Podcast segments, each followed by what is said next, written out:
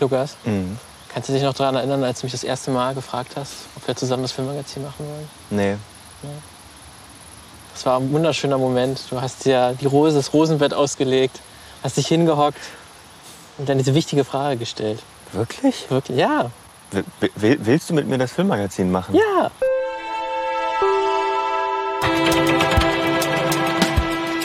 Leichter Hinweis, wie immer in unseren Intros. Eigentlich kennt man das Thema ja schon, weil man den, den Titel Aber liest. es gibt bestimmt auch Leute, die einfach die nächste Folge einfach anklicken Ja. und gar nicht durchlesen, was ist, weil die Das wollen eh nur stimmt. uns hören. Ja, genau. Und deswegen, die sind dann jedes Mal auch gespannt, wie das Intro aussieht und dann ein bisschen mitzurätseln. Absolut. Okay. Herzlich willkommen. Äh, Wir sind beim Filmmagazin, wie ihr im Intro schon gehört habt, ähm, wie ihr auf dem Podcast-Cover gesehen habt. Wir sprechen über Filme und das tun wir heute mal wieder draußen. Also für Ihr hört es vielleicht ein bisschen auf. Ja, man, man hört es mit Sicherheit. Also hier sind einige Vögel in den Bäumen um uns, um uns rum. Wir sind am Rand der Dresdner Heide. Ähm, das, was da im Hintergrund rauscht, ist der Feierabendverkehr.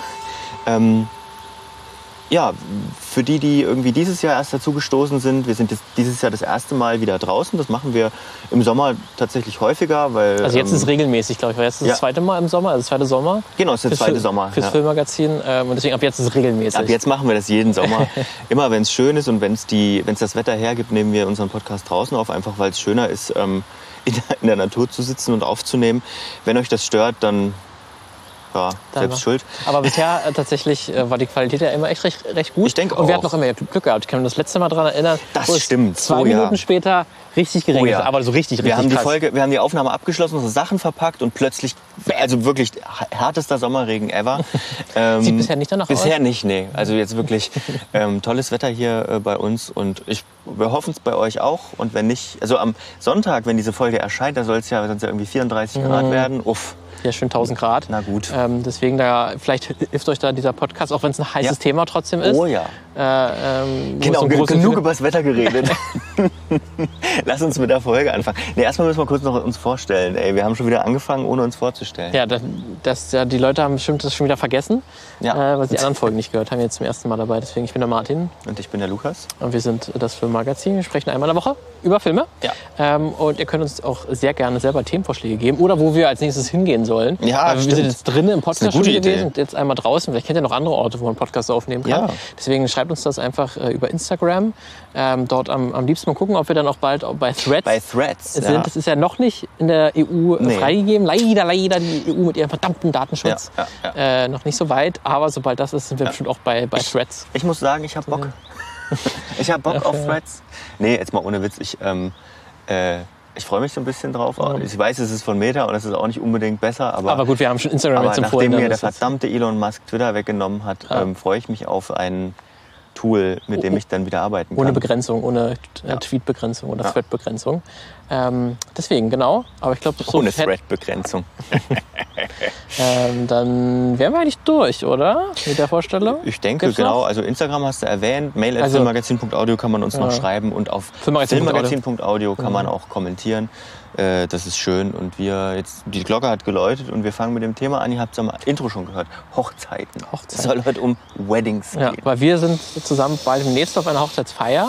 Ich wollte eigentlich, eigentlich wollte ich sagen, komplett anlasslos reden wir heute Nee, über. nee, nee. Wir müssen auch schon erklären, wie wir da hingekommen Genau, sind. genau wir, wir sind zusammen auf einer Hochzeitsfeier. Und waren davor auch schon auf, auf diesem, diesem Jahr schon auf einer Hochzeit? Ja, jeweils, Jeweils? ohne einander sozusagen. Jetzt zusammen und da haben wir uns gedacht, Mensch, wir sind, wir haben, uns fällt nichts Besseres ein und Ja. reden halt über Hochzeiten im Film. Aber das sind tatsächlich, also wenn man sich wirklich mal anschaut, wie viele Filme es gibt, die sich irgendwie mit Hochzeiten entweder Ja, primär total. beschäftigen oder das zumindest irgendwie im Verlauf der Story wenigstens eine kleine Rolle spielt, dann sind Ja. das echt schon verdammt viele. Oh ja, oh ja. Also ich habe auch äh, der, äh, recherchiert und es gibt natürlich so ein paar, die hängen geblieben sind. Aber ey, wow. In, in jeder zweiten Serie vor allem auch, wo Charaktere ein bisschen länger dabei sind und wo es so Love Stories gibt, in Sitcoms vor allem, und da wird sicherlich heute auch noch drüber zu reden sein. Also es scheint so zu sein, dass äh, Hochzeiten das große Ding sind. Ja, ich glaube, das kann man schon auf ein, als eine These dann herausstellen, Mhm. ähm, dass sich Hochzeit und Film sehr gut zusammen funktionieren, weil die Hochzeit so ein Höhepunkt ist. Weil das Ja. ist so perfekt dramaturgisch, funktioniert das äh, perfekt, ähm, weil es sind große Erwartungen, die geschürt werden. Es muss irgendwie der beste Tag des, des, des, des Lebens sein. Äh, die ewige Liebe wird, wird geschworen. Es gibt ja quasi Higher Stakes, gibt es eigentlich gar nicht. Mhm. Ähm, deswegen, das lässt sich ja perfekt in einem Film auch erzählen, wo das dann auf irgendeinen Höhepunkt hinausläuft oder dass eben dann der Höhepunkt ist, der dann wieder auch abfällt, weil irgendwas Ja. schief geht. Ähm, oder halt dann wie bei einer Serie genau eben sich das lange aufbaut. Ähm, deswegen sehen wir, glaube ich, so viele Hochzeiten auch im Film und in Serien. Ich würde auch vielleicht noch ein Stück weitergehen mit der These, können wir dann an den Beispielen noch so ein bisschen drüber debattieren. Ähm, ist eine Hochzeit der Endpunkt von einer Beziehung? Oha. So wird es ja auch häufig dargestellt. Ja. Weißt du, die ganze Zeit hast du so, kommen sie zusammen, kommen sie nicht zusammen. Es gibt hin und her, es ist spannend, sie lernen sich kennen, sie lernen sich lieben. Und die Hochzeit ist dann sozusagen das Ende. Ja, Dann, dann, ist es hört's auf. vorbei. Dann, dann kommt nichts mehr, dann kommt nicht mehr viel. Wo es gibt ja auch viele Filme, die dann auch durchaus das in der Mitte haben, die Hochzeit, und dann der Abfall kommt. Ähm, dann quasi, dass, dass ähm, die sich auseinanderleben. Ist zum Beispiel Wolf of Wall Street, können wir Ja. als ein Beispiel. Ähm, da passiert ja das Kennenlernen von Leonardo DiCaprio und Margot Robbie Ach so. so in den ersten Dreiviertelstunde ungefähr. Äh, und dann sieht man eigentlich, wie diese Ehe nach und nach eigentlich auseinanderbricht. Wie gesagt, das wie gesagt, ich habe den immer noch nicht gesehen. Ne? Stimmt. Deswegen, aber da kann es nicht Aber es gibt ja, ich glaube, gerade auch bei vielen Gangsterfilmen, zum Beispiel auch Scarface, Ja. ähm, das zum Beispiel auch so. Da ist dann häufig auch der, der Niedergang des Hauptcharakters wird gleich verbunden auch mit dem Niedergang der Ehe. Das hat man Ah. ja auch in, ähm, auch in der Pate. Das stimmt, der Pate hat ja natürlich auch, äh, spielt die Hochzeit natürlich auch eine zentrale Rolle, Ja. vielleicht sogar als Starter von, Als Starter, ganzen, von dieser ganzen äh, Trilogie, das stimmt. Ähm, ja gut, also das sind erstmal unsere Eingangsthesen vielleicht so ein bisschen äh, und die werden wir dann noch versuchen jetzt in der nächsten Zeit ein bisschen auszudifferenzieren. so, Lukas, Ähm, dann gib mir mal den ersten Filmserie, die dir irgendwie, wo du sagst, deine Hochzeit da war besonders. ja, was willst du denn, Film oder Serie? Das ist ja immer mal eine Serie. Und willst du da eher eine Sitcom oder willst du eine andere, eine Dramaserie? Gib mir, gib mir eine Sitcom. Dann gebe ich dir eine Sitcom. Und da habe ich nämlich eine gewählt, die so ein bisschen auf der einen Seite eine Ausnahme ist, was sehr schade ist, und auf der anderen Seite äh, trotzdem sehr repräsentativ für Sitcoms. Also in Sitcoms gibt es unglaublich viele Hochzeiten. Ne? Also wir haben, wir haben und lang erwartete Hochzeiten. Wir haben in How I Met Your Mother haben wir Hochzeiten. Wir haben Hochzeiten in The Big Bang Theory natürlich. Wir haben also in wirklich in fast allen, in Friends, in fast allen großen Sit Sitcoms und auch in Modern Family. Ähm, auch also eine tolle Sitcom ist natürlich sehr humoresk auch angehaucht, kann man sagen. Äh, Ein Humor, der mir sehr gut gefällt. Ähm, sehr lustig. Und ich habe mir, da gibt es auch mehrere Hochzeiten, und ich habe mir die von Mitch und Cam ausgesucht, weil die ungewöhnlich ist, denn es gibt relativ wenige, wenige diverse Hochzeiten in Sitcoms. Ähm, also, eine, also ein schwules Pärchen, das auch, ähm, ja, ich sag mal, vor allem bei dem Patriarchen der Familie, wenn man ihn so nennen kann, kann man ihn natürlich nicht, weil Ja. sie das, diese Rolle natürlich auch bricht, aber äh, die es natürlich auch da nicht so einfach haben, dass er die Beziehung auch akzeptiert, wobei er sie eigentlich schon lange ak- akzeptiert hat, wenn man mal ehrlich ist. Mm. Und diese, diese Hochzeit ist normal für eine Sitcom eigentlich erzählt. Ne? Also was für, eine, für so eine humorige, weil am Ende ähm, sie entscheiden, das ist lange klar, dass sie irgendwann heiraten wollen. Sie kann natürlich nicht groß genug sein und am Ende geht alles schief.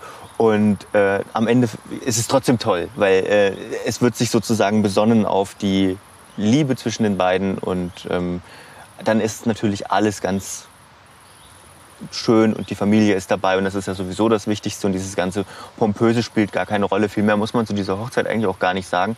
Ähm, sie ist im Prinzip auch ein Abziehbild von, von fast jeder Sitcom-Hochzeit, auf die lange hingearbeitet wird. Und auf der anderen Seite ist sie halt besonders einfach nur, weil es zwei Männer sind, die da heiraten. Ähm, und das ist eigentlich auch noch ziemlich selten. Ja. ja, und das ist halt auch schade, dass das so selten ist, ne? weil ähm, das ist vielleicht auch so ein Merkmal von vor allem Hollywood-Hochzeiten. Sie sind oft sehr weiß und sehr heterosexuell. Ja, das muss man sowieso. Ich, wäre vielleicht auch so eine These, sind Hochzeiten nicht sowieso sowas sehr Konservatives? Ja, Also es ist ja auch sehr, oder auf jeden Fall sehr geprägt durch konservative Weltbilder. Ja. Also gerade unsere, Ja. unsere Vorstellung, unsere Hoch- westliche ja. Vorstellung von der Hochzeit, wie die auszusehen hat, die ist ja sehr geprägt davon, was Konservative sich auch mal überlegt haben, was die Kirche sich überlegt hat. Ja. Daher kommt ja nun mal die Hochzeit. Ähm, dadurch ist es ja einfach was sehr altertümliches, auch, auch wenn es ja so viele andere Hochzeitsarten auch noch gibt, die jetzt im afrikanischen, äh, östlichen Bereich existieren, hat die man ja nicht so häufig sieht, zumindest wir nicht. ja genau. Und dann, dann hat es natürlich auch, oder die man in Hollywood so In Hollywood gar nicht nicht, sieht. keine sieht. Ja. Ähm, und dann hat natürlich auch vieles, habe ich, hab ich gelesen, ähm, damit zu tun, wie also viele Bräuche, die man auch in amerikanischen Hochzeiten sieht, basieren auch auf dem, also auf dem 19. Jahrhundert und ähm, also Ameri dem Amerika des 19. Jahrhunderts, wie dort, ähm, wie dort Hochzeiten gefeiert worden sind. Und natürlich hat sich da viel verändert und vermischt und so weiter. Und jetzt kommen ja auch immer mehr ähm, andere Traditionen mit rein und werden, werden wahrgenommen und so weiter, das was ja schön ist. Aber ähm, da ist, also man, ist es eine Entwicklung drin. Das ist ja auch immer interessant, sich anzugucken. Deswegen hat es mich ein bisschen gewundert, dass ich, ähm, was diese Hochzeitsthematik angeht, eigentlich so gut wie gar keine wissenschaftlichen, also filmwissenschaftlichen Hm. Artikel dazu gefunden habe. Es gibt so, komisch, es gibt so ein, ein Buch, wo was darüber, wo ein Artikel dazu drin ist von 2009 oder so. Ähm, aber so richtig so eine, so eine Betrachtung über, wie sich, wie sich Hochzeiten in Filmen verändert haben, schwierig. Zumindest auf den, also ich habe lange gesucht gestern, irgendwie noch eine Stunde, anderthalb oder so. Ähm, ist jetzt keine tiefgehende Recherche, aber trotzdem geguckt und äh, nichts weiter gefunden. Obwohl das eigentlich ein total spannendes Feld wäre, glaube ich. Wäre auch mal spannend, ab wann es auch angefangen hat, äh, man dieses Hochzeitsnarrativ aufzubrechen. Ja. Aber es gibt ja auch sehr viele Beispiele, dass eben eine Hochzeit auch anders dargestellt werden kann Ja. oder es eben irgendwie erzählerisch gebrochen Ja. wird. Und ob das irgendwann mal, ob das schon immer so war Im- oder ob das erst dann jetzt quasi in der Ja. neueren Erzählung so angefangen Ja. hat. Im Bollywood-Kino spielen Hochzeiten natürlich auch eine total wichtige Rolle. Da, Ja. da habe ich auch gesehen, da, da haben sich eben schon Autorinnen und Autoren damit befasst, so ein bisschen. Ähm, ja, aber, aber ich, ich finde, man kann daran gut ähm, immer auch so kulturelle Tendenzen eigentlich ab oder, oder Film, erzählerische Tendenzen, filmkulturelle äh, Tendenzen ablesen könnte man, wenn man sich mal, wenn man da mal irgendwie wirklich mal quantitativ gucken würde und dann qualitativ auch, Ja. ähm, was hat sich verändert. Also an die WissenschaftlerInnen unter euch hier Thema für eine Bachelorarbeit Auch, oder Masterarbeit auch gerne. oder Masterarbeit. Wir Kann sind ja sowieso, wir sind ja sowieso immer die, wir liefern ja eigentlich immer Ja. gute. Noch habe ähm, ich keine gesehen, die auch wirklich dann gemacht wurde, aber Nee. wenn ihr mal mitschreibt, es gibt echt Ja. einige gute, gute, äh, gute Ideen. Ja. Ähm, deswegen würde ich gleich mit meinem weitermachen, weil das wäre dann in, eher die Brechung. Äh, du hast ja jetzt eher die eine Wunschvorstellung von Ja. der Hochzeit, die so natürlich auch, wenn es Probleme gibt ja, oder klar. was schief geht, aber trotzdem pompös ist. Ja. Und Äh, Happy End eine- am Ende Und. Happy Ja. End am Ende. Äh, wo es kein Ha- Happy End gibt und äh, das eine Serie ist, wo es in jeder Staffel eine große Hochzeit gibt Ja. und die immer schlimm ist, auf, auf irgendeine bestimmte Art und Weise, ist in äh, Succession. Mhm. Äh, die Serie habe ich jetzt vor kurzem ähm, komplett durchgeschaut. Ja. Äh, die ist ja jetzt äh, in 2023 äh, mit der vierten Staffel zu Ende gegangen. Mhm. Ähm, die große HBO-Serie um ein äh, Medienmongol, quasi nach Fox News Media Ja. aufgebaut, also Rupert Murdoch, ähm, der heute 90, 91 Jahre, glaube ich, jetzt schon Boah, ist. ja. Äh, und quasi immer noch der Chef von Fox News ist und quasi äh, hinter ihm aber drei Kinder stehen, Mhm. die alle so um das, um, die, um das Erbe kämpfen und halt man nicht weiß, sobald Rupert Murdoch mal nicht da ist, äh, wer übernimmt das dann eigentlich? Und diese Serie Succession hat sich dieses Beispiel mal genommen und daraus dann halt eine vier Staff über vier Staffeln das Ganze erzählt. Also fiktiv, aber schon sehr nah dran an, an Rupert Murdoch Ja. und auch von realen politischen Verhältnissen in, in den USA erzählt. Ähm, das heißt, reiche Leute streiten sich um noch mehr Geld. Noch mehr Im, Geld, Im ja. Prinzip so und um ein Medienimperium. Äh, kurz so ein bisschen zusammengefasst. wie die Debatte um, ums Elterngeld. ja, genau, genau. Oh, Ähm, haben wir uns Feinde gemacht, glaube ich. Oder auch nicht. Oder auch nicht, ich glaube nicht. ähm, und da, wie gesagt, in jeder Staffel gibt es eigentlich eine Folge, die sich um eine Hochzeit dreht. Ähm, und die ist aber schon ab der ersten Minute geht es nicht um die wahre Liebe oder so. Ja. Das ist eigentlich immer nur eine strategische Hochzeit, Ja. Ähm, weil sich Familien oder Charaktere verbünden, sich in die Familie Wie beim, wie einheiraten. beim Adel eigentlich früher. Tatsächlich, also ja. eigentlich exakt wie beim Adel. Jetzt ja. zum Beispiel die erste Hochzeit in der ersten Staffel. Ähm, da ist im Prinzip ähm, die Tochter des, des Medienmongols äh, Schiff äh, oder Sh Siobhan, äh, äh, Roy heiratet dann jemand eigentlich aus dem niederen Stand, wenn Ja, man so will. ja, ja. Jemand, der nicht direkt vom Geldadel kommt oder von altes Geld irgendwie hat, sondern relativ sag, aus der Mittelklasse Hm. äh, stammt und sich quasi hochgearbeitet hat und sich dann einheiratet. Er wird auch so von der anderen Familie auch genauso behandelt, Ja. dass er halt kein echter Roy ist und kein echter Klar. reicher Mensch ist. Ja. Ähm, dann aber quasi sich, sich hoch, hochhochzeitet in das Geld.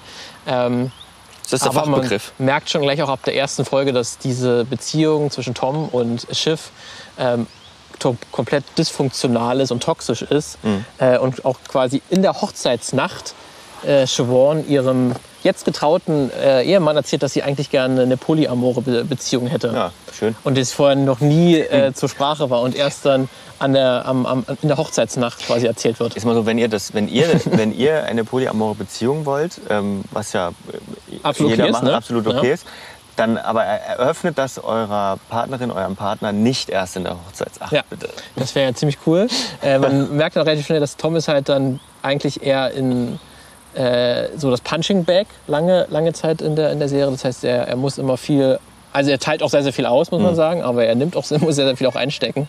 Ähm, und er hat das quasi auch selbst nie, oder man weiß, man kriegt es ab dem ersten Moment mit, dass er das eigentlich gar nicht so wollte. Und dann aber natürlich dann in dem Moment sagt, ja, ja, ist okay, Polyamor finde ich mega gut und so. Ja, na klar. Ähm, deswegen, das ist, ist zum einen. Und dann ist bei jeder dieser Hochzeiten, die im Nachverstehen, ist eigentlich immer das Business das an erster Ja. Stelle. Also die machen auch immer Business während der Hoch, äh, während der, der Feierlichkeiten. Das läuft eigentlich immer im, im Hintergrund weiter. Dass wenn die halt irgendwie auch in der ersten Staffel sind, in einem Schloss natürlich, was sie sich geleistet haben mit, mit hunderten Angestellten, die sich um das Essen und um die Bedienung kümmern. Aber eigentlich geht es immer um den nächsten Geschäftsziel, der gerade eingefehlt wird. Da haut auch der Vater oder die Söhne hauen auch immer mal wieder während der Hochzeit ab, um jetzt mal den nächsten Deal irgendwie einzufädeln. Ähm, also das ist dann immer die Hochzeit hat komplett ihre gesamte Romantik verloren. Ja. Also da ist nichts Romantisches mehr übrig. Da musste ich gerade auch wieder an einen Paten denken. meine, du kommst ja am Hochzeitstag meiner Ja. Tochter zu mir. Und selbst ja. da hat es aber noch was Edles, weil da ist ja, der. Pate, äh, ähm, der Corleone, Vito Corleone, will. Ja. noch, also der denkt ja noch an seine Tochter und will noch, dass die einen schönen Abend hat. Ja. Und, und Ja, er will ja, eigentlich, eigentlich will er kein Business machen, aber er muss genau, es. genau. Muss. Aber jetzt äh, Logan Roy, der äh, Medienmongol, dem ist das eigentlich scheißegal. Ja. Also der ist auch selber absolut toxischer Vater, der seine Kinder wie Scheiße behandelt hat und immer noch Scheiße behandelt. Ja. Ähm, und den interessiert das gar nicht. Der ist quasi nur bei der Hochzeit, weil das muss. Ja, das, das äußert er auch, auch, auch, auch mehrmals. Und in der die letzte Hochzeit in der vierten Staffel, die ist dann nochmal eine besondere Steigerung davon, äh, weil da passiert quasi auf einer Hochzeit, so viel spoilere ich mal, ein Todesfall, der im Mittelpunkt steht und quasi dadurch komplett die Hochzeit eigentlich nicht mehr in, im Vordergrund stehen kann, aber es trotzdem irgendwie muss, weil es ist eine Hochzeit, irgendwie müssen wir uns trotzdem noch jetzt, wir heiraten jetzt mal trotzdem äh, und irgendwie wird trotzdem über Jetzt sind wir einmal da. über, ja, jetzt sind wir einmal da und über Telefon wird dann versucht, noch alles irgendwie zu regeln. Ähm, aber da ist dann quasi auch die Hochzeit nur noch im, im, im Hintergrund und ist wirklich komplett eigentlich austauschbar geworden. Ähm, und das finde ich dann auch nochmal eine sehr interessante Art und Weise, weil auch, auch wenn es viermal quasi die gleiche Art von Scheiß-Hochzeit ist, die man Ja. in dieser Serie sieht, aber jedes Mal eine andere Abstufung davon. Jedes Mal ein anderes Bild. Okay, wenn wir einmal bei Scheißhochzeiten sind, dann, dann, dann mache ich gleich weiter. Ähm, und habe hab wieder eine Serie und zwar wieder mal Grey's Anatomy. Also ich meine, gut, in 18, weiß nicht, 19, 20, keine Ahnung, wie viele Staffeln jetzt kann man, Wie viele, man ja wie viele, Hochzeiten sind ungefähr? Viele, ich habe nicht gezählt, aber es gibt, es Über gibt sehr viele. Oh, das weiß ich nicht. Da müssten jetzt Hardcore-Fans müssten Ja. jetzt mal einspringen, aber es sind bestimmt. Also ich würde sagen, wenn, ich, wenn mir jemand sagen würde, da waren zehn Hochzeiten in der Serie, würde ich es glauben. Das glauben, okay. Weil ähm, es sind einige. Also mir fallen jetzt drei oder vier schon ein und ich habe es ja nur so nebenbei geguckt. Nein, ich habe auch eine, ähm, eine gescheiterte Hochzeit, aber aus anderen Gründen als deine. Ähm, und zwar die aus der dritten Staffel zwischen Christina Yang und Preston Burke. Weil ähm, da wurde dann sozusagen auch so ein klassik- klassisches Narrativ, die Braut im weißen Kleid am Altar stehen lassen.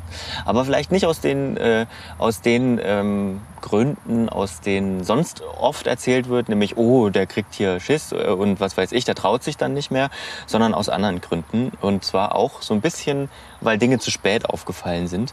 Ähm, also erstmal muss man sagen, diese, diese Hochzeit oder, oder zumindest dieses, dieser Ausgang der Hochzeit, der stand wahrscheinlich, wahrscheinlich am Anfang der Serie, am Anfang der Staffel noch nicht fest, weil das den Hintergrund hatte, dass der Schauspieler von ähm, Preston Burke, ähm, dessen Namen ich jetzt leider vergessen habe, ähm, der ausscheiden musste oder sein Vertrag nicht verlängert worden ist, weil er sich ähm, Isa- Isaiah Washington heißt, äh, heißt er, heißt er, gibt's noch, ähm, hat er auch noch mal einen Auftritt, weil er sich homophob geäußert haben soll gegenüber einem anderen Crewmitglied und deswegen äh, wurde der Vertrag von ABC nicht verlängert.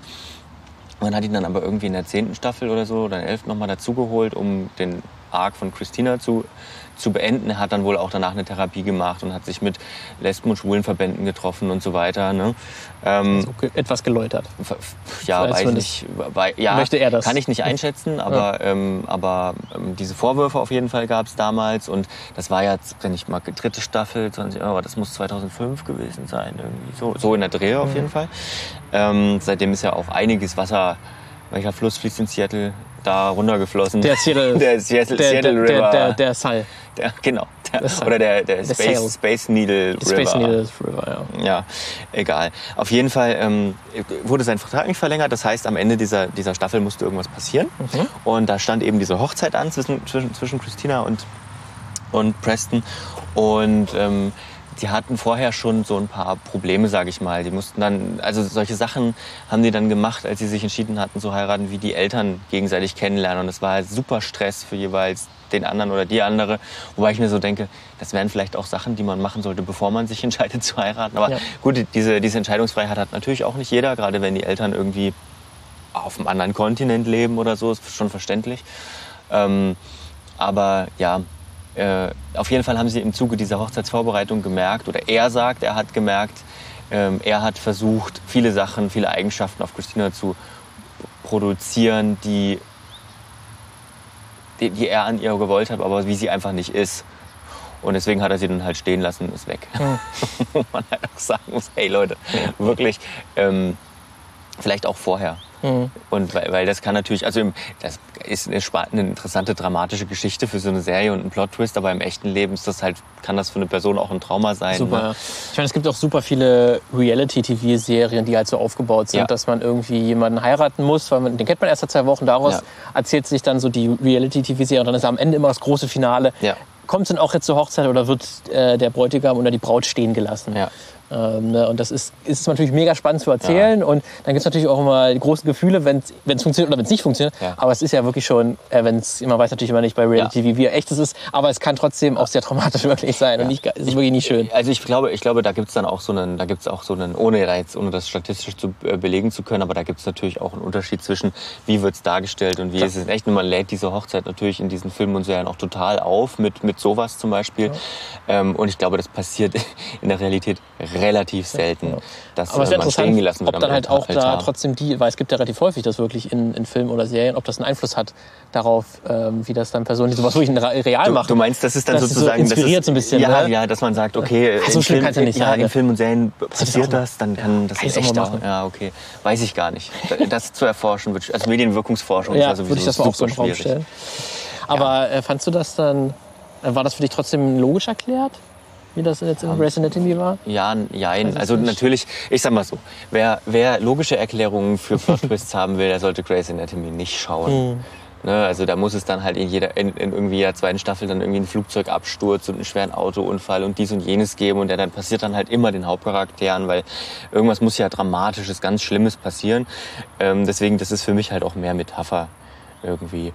Ähm, in den Momenten funktioniert es dann erstaunlicherweise trotzdem irgendwie so. Es wäre Grey's Anatomy wäre ja auch nicht Grey's Anatomy ohne diesen ganzen Quatsch. Das stimmt, man will das ja auch so ein bisschen. Ja, man will ja, man erwartet ja auch, zumindest ich erwarte ja da von dieser Serie auch keine Deepness. Das ist ja. halt so eine Nebenbei-Durchlaufserie, ne? Eine Second-Screen-Serie. Ja, also, ja, doch, doch, ist eine klassische Second-Screen-Serie irgendwie. Gut. Ähm, würdest du ähm, Junggesellenabschiede mit in den Hochzeitsfilm-Genre mit reinsetzen oder ist das für dich was Separates? Naja, es gehört ja schon äh, offenkundig irgendwie dann dazu. Mhm. Ich habe da auch schön, äh, wir waren an, ich war an, am, am Wochenende jetzt tatsächlich mit einem Kumpel in Prag und ich habe in meinem Leben noch nie noch nie so viele Junggesellenabschiede gesehen. Also ich habe, lass mich am, allein am Samstag 40, 50 Junggesellenabschiede Krass. gesehen haben. Alles, also zumindest so von denen, wo ich, die, ja. wo ich sie sprechen gehört habe. Man hat sie oft leider sehr laut sprechen und, und schreien gehört. Alles, alles Deutsche. Nee, Do Deutsche. Deutsche, okay. Äh, also Sachsen weiß ich, weiß ich nicht, einige Sachsen werden dabei gewesen sein, aber Junggesellen- und Junggesellinnenabschiede auch. Ja. Und zwar in einer Zahl, in einer Lautstärke, wenn die aufeinandertreffen dann noch. Also Prag scheint da echt eine Hochburg zu sein. Und ich denke mir so, pff, Gut, es ist halt aus Deutschland gesehen relativ nah dran, ne, wenn man jetzt so äh, östlich oder südlich wohnt. Ja, super schöne ja, Stadt auch, muss man auch sagen. Ähm, das Bier ist man, also mhm. ist vermeintlich billig. Ähm, ich glaube, wenn du, du kannst, äh, ich glaube, dort gibt es auch so ähm, direkt auf solche Junggesellenabschiede, die dann irgendwie besoffen reinkommen, äh, Angebote. Da gibt es auch tatsächlich, habe ich gesehen, auf der Straße Leute in so gelben Warnwest, wo ich so dachte, oh, das ist bestimmt Ordnungsamt. Nee, das ist der Recru Recruiter, sag ich mal, für irgendwelche Clubs, die die Leute in die Clubs reinziehen sollen mhm. mit super Sonderangebot und was weiß ich. Ich das weiß macht nicht, bei ob dem Publikum Sinn? Ja, ja, total. Aber ich weiß auch halt nicht, ob, ob, ob da nicht dann halt auch die Spekulation ist, so ein bisschen, ähm, dass dann zumindest, also das habe ich auch schon in, in, den deutschen Städten erlebt, die so auf, ähm, auf ähm, auf so feiernde, sag ich mal, Männergruppen fokussiert sind oder auch in Spanien auch schon, wo dann die Rechnung am Ende doch höher ist, als man denkt. Das weiß ich nicht genau. Und man muss auch dazu sagen, Prag von bis mittlerweile. Also man kann für den halben Liter Pilsner Urquell vom Fass kann man ähm, genauso viel oder mehr bezahlen wie in Deutschland, aber auch halb so viel. Sehr gut. Siehst du, da kriegt er jetzt noch während des Filmmagazins hier noch Ein paar Praxistipps. Äh, ein paar Praxistipps. Paar Praxistipps. Das ist sehr gut. Aber Also- ja, du wolltest Junggesellenabschied Genau. erzählen. Ja, das wäre jetzt einmal eine Frage. Ich glaube, mir fällt jetzt nicht direkt aus dem Kopf zumindest kein äh, Hochzeits- oder Junggesellenfilm ein oder Serie, die in Prag spielen. Ob das noch so ein Ding ist oder ob, ob in Prag dann irgendwie ganz Mhm. Ja, viele Filme damit spielen. ja. dass In Amerika auf jeden Fall Las Vegas, oder? Da Ja, genau. man nach Las Vegas. ist es, äh, Las Vegas, Las Vegas, das ganz- Prag von Amerika. Ganz, ganz klar. Äh, und da wäre natürlich der eine berühmte Junggesellenabschiedsfilm. Das ist ganz schön schwieriger, ich muss mir da was Kürzeres für überlegen. Also natürlich Hangover. Hangover. Ist eigentlich, glaube ich, dann so einer der Filme, die das mal, auch, auch wenn es davor schon eigentlich Tausende gab, aber irgendwie hat Hangover es nochmal geschafft, äh, nochmal so eine kleine kulturelle Marke irgendwie zu setzen. Ja. Äh, War ja irgendwie damals schon eine große Komödie, die dann auch zwei große Fortsetzungen bekommen haben. Aber es Ja. gibt ja noch so und so viele mehr mit äh, Brautalarm, äh, Girls Night Out ähm, und noch viele, viele mehr. Ähm, Promising Young Woman ist auch so ein Film, das nochmal Ja. auch einen ganz interessanten Twist Ja. dem Ganzen gibt, ähm, weil da zumindest am Ende ähm, die Hauptfigur einen Junggesellenabschied ähm, besucht. Ähm, und das ist ja so ein bisschen Promising Young Woman, so ein bisschen American Psycho mit einer Frau, wenn man es ganz, ganz billig runterbrechen möchte. Also eine Person, die sich rächen möchte, auf eine eher untypische Art und Weise. Jetzt nicht so wie bei American Psycho, äh, American Psycho wirklich als Serienkillerin, aber knapp dran vorbei, sage Okay. ich mal. Und sich dann quasi an einer Person im, beim Junggesellenabschied rächen möchte und das Ganze dann noch einen kleinen Twist nimmt. Ähm, auch sehr interessant dargestellt. Aber den Film, den ich da besonders erwähnen möchte, ist Palm Springs. Ähm, das ist auch ein Film, der ist irgendwie zur perfekten, unperfekten Zeit erschienen. Äh, kurz vor der Corona-Pandemie ähm, ist dann ein Film über, einen, äh, über eine Zeitschleife äh, erschienen. Und ich glaube, wenn irgendeine Art von Filmgenre äh, das Gefühl einer Pandemie und dass man eingesperrt, eingesperrt jetzt in Anführungszeichen, dass man Ja. jeden Tag irgendwie zu Hause ist und ungefähr immer das Gleiche erlebt Ja. äh, und irgendwie keine A- Angebote mehr irgendwie sonst hat, irgendwie einfangen kann, dann sind es irgendwie Zeitschleifenfilme, Ja. weil sich dann irgendwie die Zeit ganz komisch dreht und, und dehnt und wieder Ja. kürzer, wieder länger wird. Ähm, und das ist ein Zeitreisefilm irgendwie perfekt. Deswegen war Palm Spring damals, wo der erschienen ist, dann Anfang 2020 irgendwie so, so eine kleine Indie-Überraschung. Ich glaube, der hat wahrscheinlich gar nicht so viel eingespielt, weil es keiner sehen konnte. Ja. Aber zumindest dann bei den St- Streaming-Anbietern vielleicht halbwegs erfolgreich war. Zumindest war das mein Eindruck. Äh, und dort geht es halt um eine äh, Hochzeitsfeier, äh, Mhm. wo dann zwei Personen, das mal ist ein bisschen der, der kleine Twist, nicht wie bei sonstigen Zeitschleifefilmen, dass es eine Person ist, Ja. die in der Zeitschleife lebt, sondern zwei. äh, und später lernen wir noch, ah, es sind drei tatsächlich, ähm, die alle, die, die ja immer wieder die gleiche Hochzeitsfeier erleben. Ähm, und die Hauptperson Niles und Sarah sind jetzt nicht die Personen, die heiraten, sondern Freunde beziehungsweise Ver Verwandte des Hochzeitspaars. Ähm, deswegen die Hochzeit spielt an sich auch gar nicht so die riesen, riesen Rolle. Äh, Ist natürlich trotzdem für die Charaktere ähm, sehr wichtig, weil die sich beide natürlich an einem, sie müssen sich verändern, sie stecken quasi in einer Sackgasse und dafür zählt, steht, steht dann auch die, die äh, Zeitschleife beziehungsweise auch die Hochzeit, weil das die Personen auf der Hochzeit auch eine gewisse Rolle spielen dabei, dass sie so feststecken und sie müssen sich quasi von Personen lösen und jetzt entscheiden, ich, äh, ich entwickle mich mal weiter. Ähm, da ist natürlich die Zeitschleife als auch, auch eine Hochzeit können das sehr gut symbolisieren. Aber der Film macht, ist wirklich eine super sympathische Komödie, die dann natürlich auch sehr schön damit spielt, ähm, dass man dann irgendwann diese Hochzeit auswendig kann. Ja. Und das ist vielleicht auch so ein Gefühl, äh, was vielleicht viele kennen, die schon auf vielen Hochzeiten Ja, waren. ja. Die ähneln sich ja auch auf gewisse Art und Weise und immer wieder auch die gleichen Muster, die gleichen Regeln, die gleichen Ja. Spiele, die gemacht werden. Ja. Ähm, und da ist Pa- Palm Spring durch seine Zeitschleifenmechanik ähm, und Erzählweise kann das nochmal sehr schön kondensieren und verdichten. Das würde auch tatsächlich so ein bisschen mein, ähm, also diese, auch diese Junggesellengeschichte und so, die würde auch tatsächlich meine These vom Anfang ein bisschen ähm, stützen, dass die Hochzeit das Ende ist oder, oder oft als das Ende dargestellt wird, weil ne, sozusagen der Junggesellenlinnenabschied als das letzte Mal Freiheit und danach Das ist man ja auch, ja. gefangen. So, ne, das, also, das ist ja auch irgendwie ein ganz häufig. antiquiertes Bild. Irgendwie, Deswegen sind ne? dann auch diese Junggesellenfilme auch häufig so chaotisch und so überdrehte Komödien, wo ganz crazy Sachen Ja, ja. passieren, weil die Leute jetzt endlich noch mal ihre Sau die Sau rauslassen, genau. Ja, klar. Lässt sich halt gut erzählen. Ne? Ja. Ich meine, Brautalarm, Girls Not Out, erste Hangover sind ja auch gute Komödien, Ja. äh, streckenweise auf jeden Fall. Äh, deswegen, da steckt ja auch viel Comedy-Potenzial, weil man einfach, da ist im Prinzip alles möglich. Ich meine, bei Girls Not Out mit, ähm, ähm, mit Dings, äh, Scarlett Johansson, Ja. ähm, da ist dann quasi, dass ein Stripper einfach stirbt Ja. äh, und dann halt die Junggesellen dann irgendwie diese Leiche ähm, entfernen müssen. Haben wir Und das übrigens einen Spoiler-Alarm? Nee, aber das bei Hochzeit ist das ja Doch, eigentlich also klar, bei, bei, bei Girls Night Out ist so spoilert. quasi die, in den ersten 20 Okay, Minuten was okay, passiert. okay. Und das ist quasi auch im Trailer schon erzählt, weil das ist quasi die Prämisse. Ja. Was, was kann bei so einer Junggesellenabschied alles schiefgehen? Deswegen wollte ich jetzt mal nicht spoilern. Ja. Ich habe auch noch eine, ich habe auch noch eine schöne äh, äh, Komödie. Also ich deswegen da, da auf jeden Fall Spoiler, aber auch bei den anderen. Ne? Ich meine, wenn man Hochzeitsfilme, wo es um Hochzeiten geht, Hochzeit steht ja wie gesagt oft am Ende. Ja. Äh, ich habe auch eine schöne Komödie, aber anders als diese. Nicht so eine, ich sag mal, haut drauf Komödie, sondern eine sehr Eine feine. klassische Komödie. Nee, Oh. klassisch. Ähm, und zwar Komödie ist ja eigentlich, also eine klassische Komödie ist ja eigentlich so ein, so ein was soll ich sagen, Verwirrspiel. Ne? Ähm, die einen wissen von dem anderen nicht und eigentlich könnte man es, wenn man einfach nur miteinander redet, könnte man diese ganzen äh, Sachen mal aus, ausräumen und dann hat sich alles in Wohlgefallen aufgelöst, aber macht man natürlich nicht und deswegen, ne? es gibt ja auch eine tragische Komödie und so weiter. Äh, aber ich habe eine schöne und zwar ähm, Mama Mia. Ist ähm, Eins oder zwei? eins. Das ist ungewöhnlich. Die meisten Leute finden den zweiten besser. Was? Tatsächlich, ja. Ich überhaupt gar nicht. Allein okay. schon der Musik wegen. Okay. Ähm, äh, also, Und der zweite hat Cher. Ja, der zweite hat Cher, aber die hat auch. Und Cher hat auf jeden Fall Autotune. Aber, Natürlich hat Cher Autotune. Die hat Autotune erfunden, glaube ja, ich. ich glaube auch. Stimmt. ähm, ja, nee, also ich finde den ersten tatsächlich besser. Ähm, ist, eine, ist eine schöne Komödie. Auch damals schon irgendwie, als sie rauskam, fand ich die schon gut. Auch, auch, auch ich glaube, damals war es noch nicht cool, das zu sagen. Keine Ahnung. Ähm, ich weiß gar nicht, wann kam der? 2015? Doch, da war es schon cool. Nee, Quatsch, früher. Deutlich früher. Früher, ja, so neun, 2009. Neun, ja, da war es noch nicht cool, das zu sagen. Ähm, beim, also in, in unserem Alter sozusagen. Nee, tolle Komödie ähm, mit Amanda Seyfried in der Hauptrolle. Und die will ja eigentlich heiraten. Das ist ja sozusagen der Ausgangspunkt der Geschichte. Sie und ihr Dude, äh, pff, wie hieß denn der noch gleich? Ähm, äh, Sky.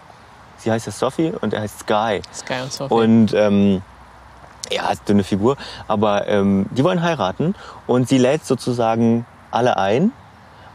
Ihre Mom, die äh, ja gespielt wird von Meryl äh, Streep. Meryl Streep, total toll gespielt. Und die drei Dudes, die ihre Väter sein könnten. Alle wir drei. wissen es nicht. Weil ihre Mutter hatte natürlich ein bewegtes Leben. Und darum geht es im Prinzip in dem ganzen Film. Also sie, ähm, sie spricht dann auch mit jedem, baut zu jedem eine Beziehung auf. Ähm, ähm, sind auch ja total bekannte Schauspieler hier. Äh, Colin Firth. Colin Firth und Pierce Brosnan. äh, Pierce Brosnan und der dritte. Und Starlin Sask. Stellan Ja, Skarsgård. Ja. Ähm, tolle, Leu äh, tolle Schauspieler alle. Und sie lernt die ein bisschen besser kennen. Dann zu noch die wirklich die großen Hits von ABBA. Die hat der zweite Teil natürlich leider nicht. Die ganz Weil sie natürlich am Anfang alles verpulvert haben. Ja, genau. Aber ähm, also und am Ende und das ist der große Pl- Plot-Twist im Prinzip heiraten sie gar nicht, sondern ihre Mutter.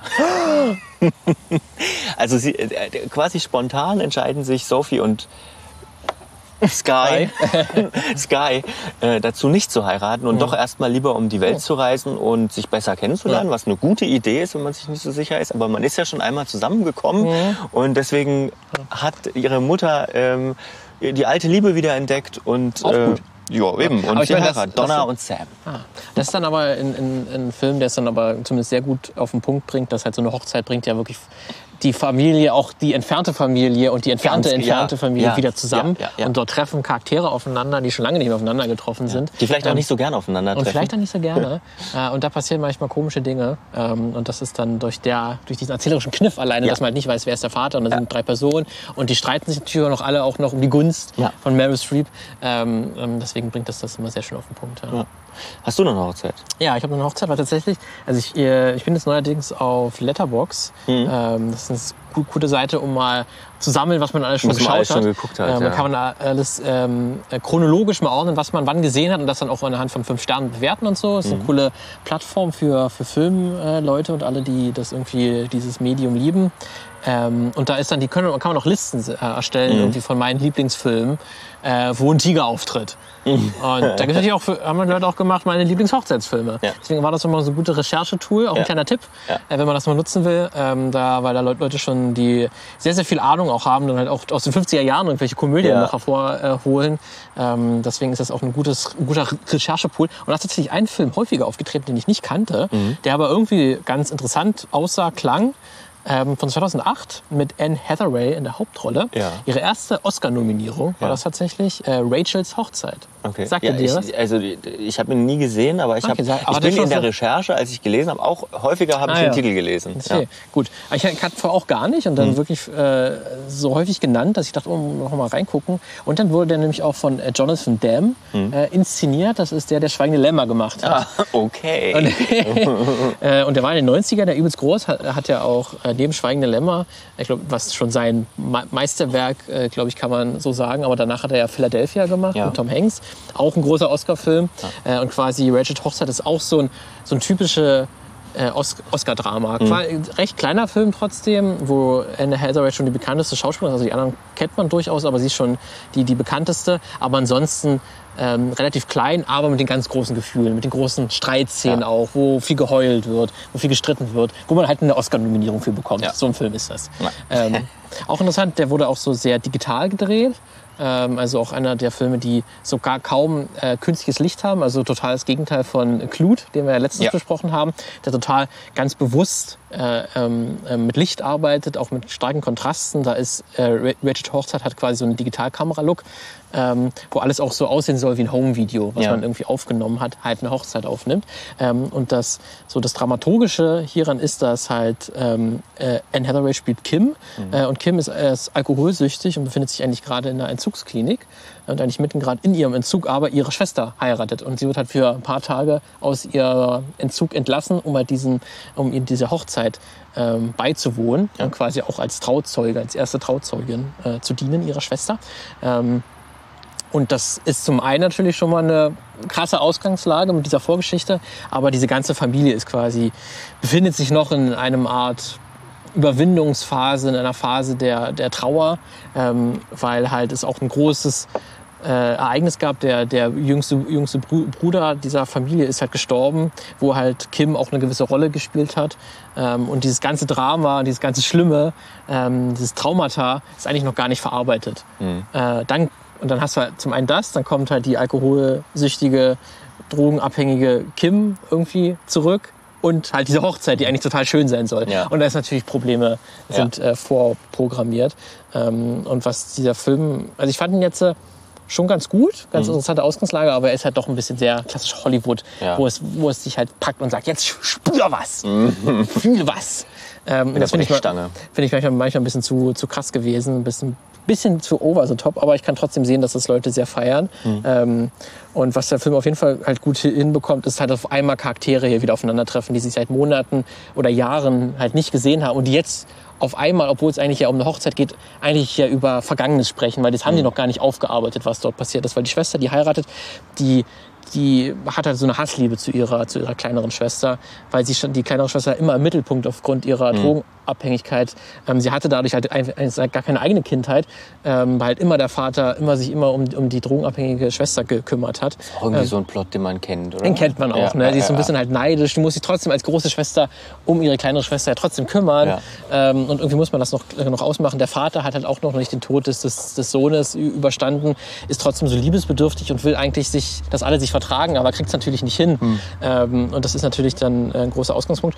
Ähm, und zum anderen, also das ist zum Beispiel ein großer Punkt halt, äh, dass dann auch diese Streitigkeiten, was auch interessant ist, weil dann halt äh, Tage bevor dieser Hochzeit halt irgendwie noch so Testläufe äh, durchlaufen, wie so diese Hochzeit dann ablaufen wird. Und deswegen sind halt auch viele Personen halt in diesem Familienhaus anwesend, die sonst eigentlich nie da sind. Und wenn die Personen sich dann streiten, äh, irgendwie die Schwestern, äh, dann sind irgendwie immer noch ein paar Onkels oder so anwesend oder irgendwie der Bräutigam oder irgendwie der Schwager des Bräutigams, ähm, die eigentlich gar nichts dort normalerweise zu suchen hätten. Und die sind irgendwie da und wissen gar nichts, was sie jetzt sagen sollen, weil halt dieser Riesenstreit auf einmal vonstatten geht.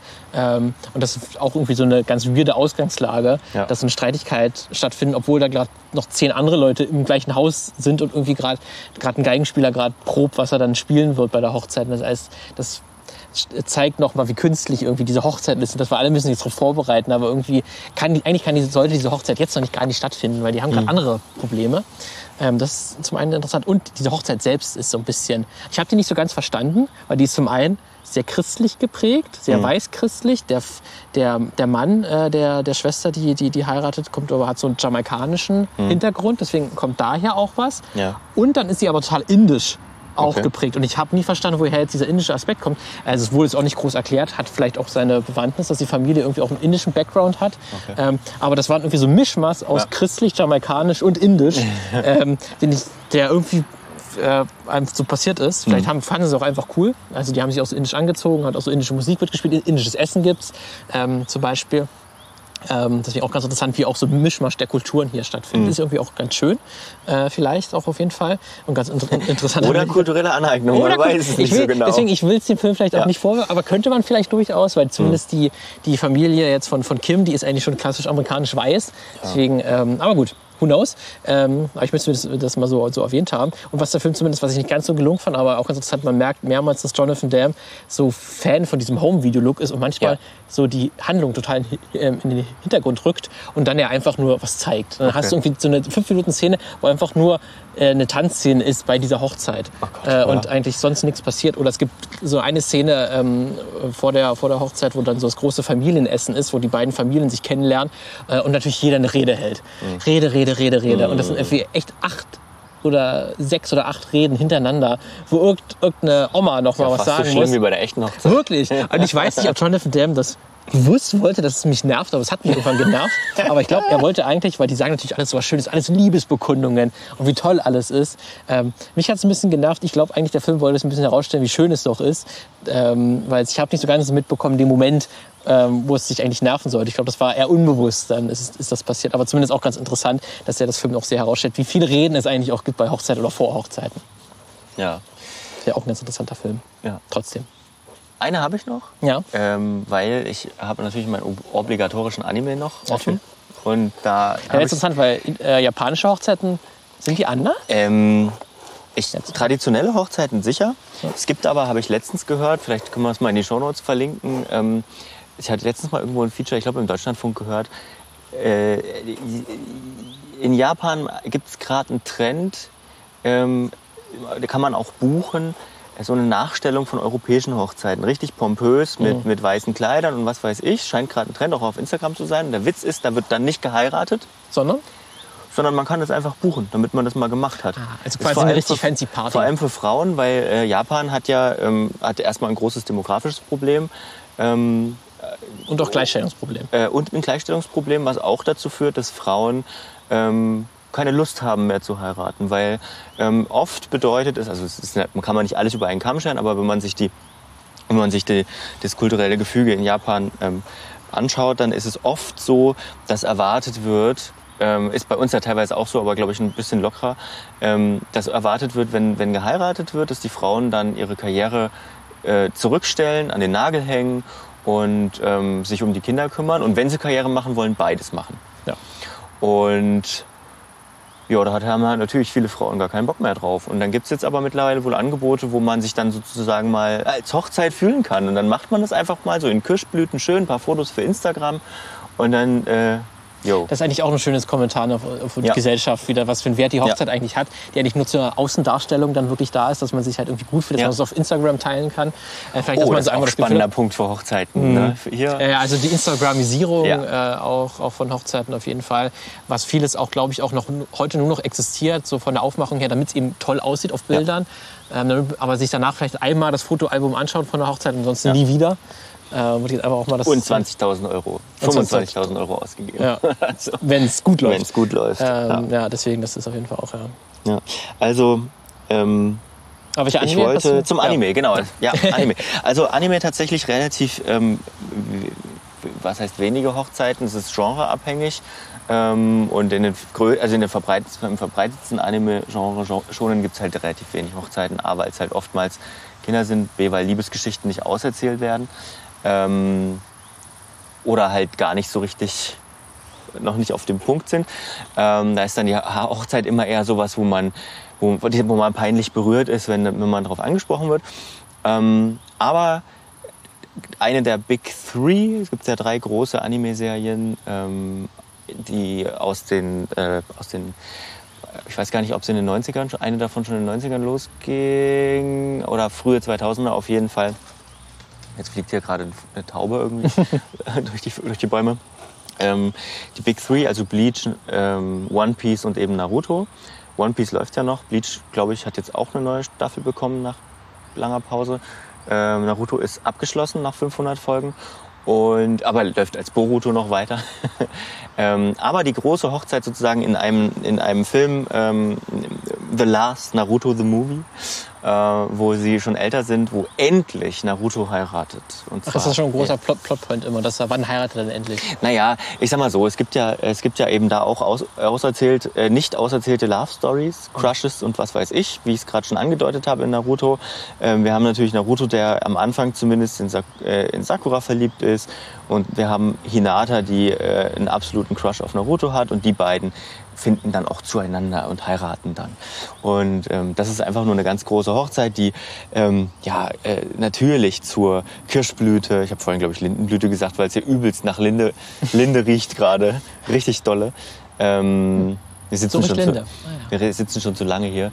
Ähm, und die Kirschblüten auf jeden Fall da eine wichtige Rolle spielen. Sasuke ist natürlich nicht dabei.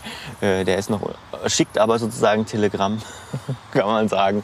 Äh, ist jetzt nicht irgendwie eine ganz besondere Hochzeit, sondern ist einfach das, das große Romance-Finale von 500 hm. Folgen Anime, würde Dafür, ich sagen. also damit man einen guten Schlusspunkt hat. Ja. Und dann macht man natürlich weiter, weil, weil die, äh, man kann ja noch Geld mit dem Franchise verdienen und dann hat man eben Boruto gestartet, wo es um Narutos Sohn geht, der natürlich Naruto und Hinata, der hat glaube ich auch noch eine Schwester. Ich habe es nicht, mhm. nicht weitergeguckt.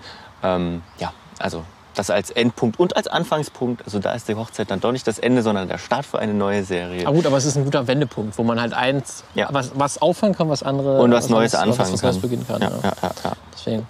Ja, also ich hätte höchstens sonst nur noch so auf ganz, äh, was ich zumindest in einem Blockbuster-Film eine ganz, ähm, ganz coole Idee fand, äh, mal eine Hochzeit zu erzählen, war in Fluch der Karibik 3.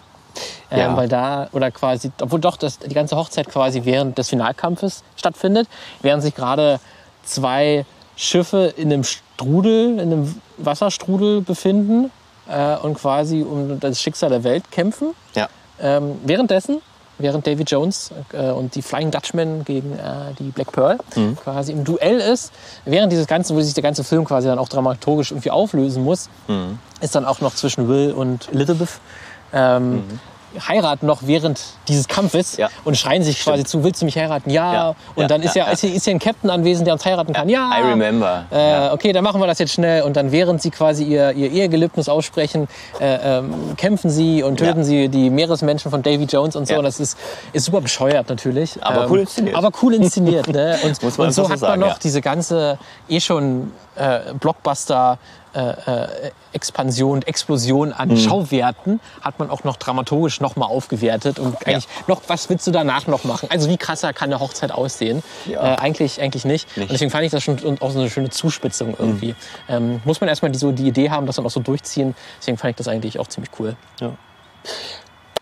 Sind wir durch mit dem Film, mhm. oder? Warst du schon mal bei so einer ganz schlechten Hochzeit? Ist ja, ja, doch, ja, doch, ja, war okay. schon, ja. ja. Okay. Ja. Äh, gut, ich, kann, ich weiß jetzt nicht mehr, ich war sicherlich als Kind schon mal irgendwie bei einer Hochzeit von Verwandten, das war bestimmt auch nicht so mega toll, aber bei mir war es bis jetzt eigentlich immer ganz ähm, akkurat, glaube ich, überlege. Also bei mir, ich war auch die meisten Mal noch gut. Ja. Diese, dieses Jahr stehen bei mir zumindest noch zwei an auf jeden Fall. Also wir sind ja auch gerade ne, ähm, in, dem Alter wird, in dem Alter wird viel geheiratet. Ja, wir sind, wir sind in Vorbereitung, das stimmt.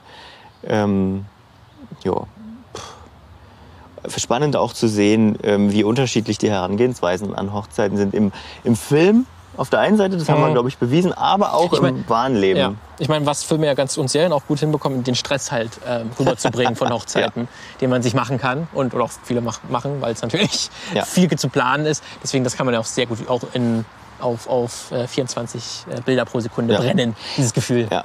Also aus meiner Sicht, aus meiner Sicht weiß ich nicht genau, wer, ich finde immer so, ob man sich, klar, ne, für viele ist das ein total schöner Tag, aber ich beobachte auch immer mit Sorge, bei, bei mhm. manchen Menschen sind auch immer, also natürlich kann man alles nicht ähm, verallgemeinern, aber ich beobachte bei manchen Menschen, wie sie sich so arg unter Druck setzen, damit mit der Erwartungshaltung an diesen einen Tag, ähm, ja. wo ich dann immer denke, boah, wenn ihr euch damit mal nicht, also mal keinen Gefallen tut einfach. Ja, weil das ist eigentlich nicht wert.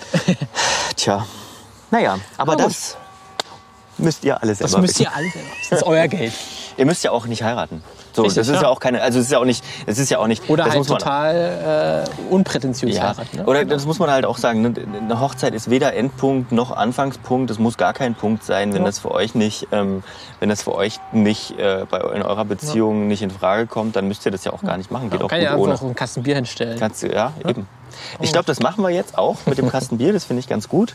Haben wir noch irgendwie News? Ähm, eine Kleinigkeit. Ja. Also ganz interessant ist, dass immer mehr große Hollywood-Franchise-Blockbuster floppen an der Kinokasse. Wäre zumindest ja auch ein gutes Thema, wäre das mal. Ah. Ja. Aber jetzt ist auch Indiana Jones äh, fünf dazugekommen. Rat des Schicksals. Sieht bisher danach aus, als ob er sein gigantisches allein Herstellungsvolumen, Budget von 300, ungefähr 300 Millionen US-Dollar, Ja. was er gekostet hat, ähm, nicht einspielen kann. Also Oh. der hat da, nicht mal das bisher geschafft. Ja. Äh, und das ist schon für einen, Film, Franchise-Film wie Ja. Jones und für Disney schon eine herbe Ja. Niederla Niederlage. Sind das, ähm, sind das ähm, vielleicht schon die ersten Ausläufer von dem, was wir öfter schon vorausgesagt Ich meine, haben? auch Ant-Man war auch nicht so erfolgreich. Flash auch nicht so erfolgreich. Dafür wiederum war dann Guardians of the Galaxy 3, war mega erfolgreich wieder in den Kinokassen. Also es ist jetzt nicht generell, dass die alle äh, ähm, floppen, aber äh, es ist, nicht mehr, erste- Au- ist kein ja. Automatismus mehr. Das, ja, ja. Wobei man auch sagen muss, dass Indiana Jones ähm, extrem an, an, an Attraktivität verloren hat, komplett. Ja. Also der letzte Film war ja schon echt furchtbar schlecht. Ja. Äh, hier Königreich Des des Schädels. Schädels irgendwie.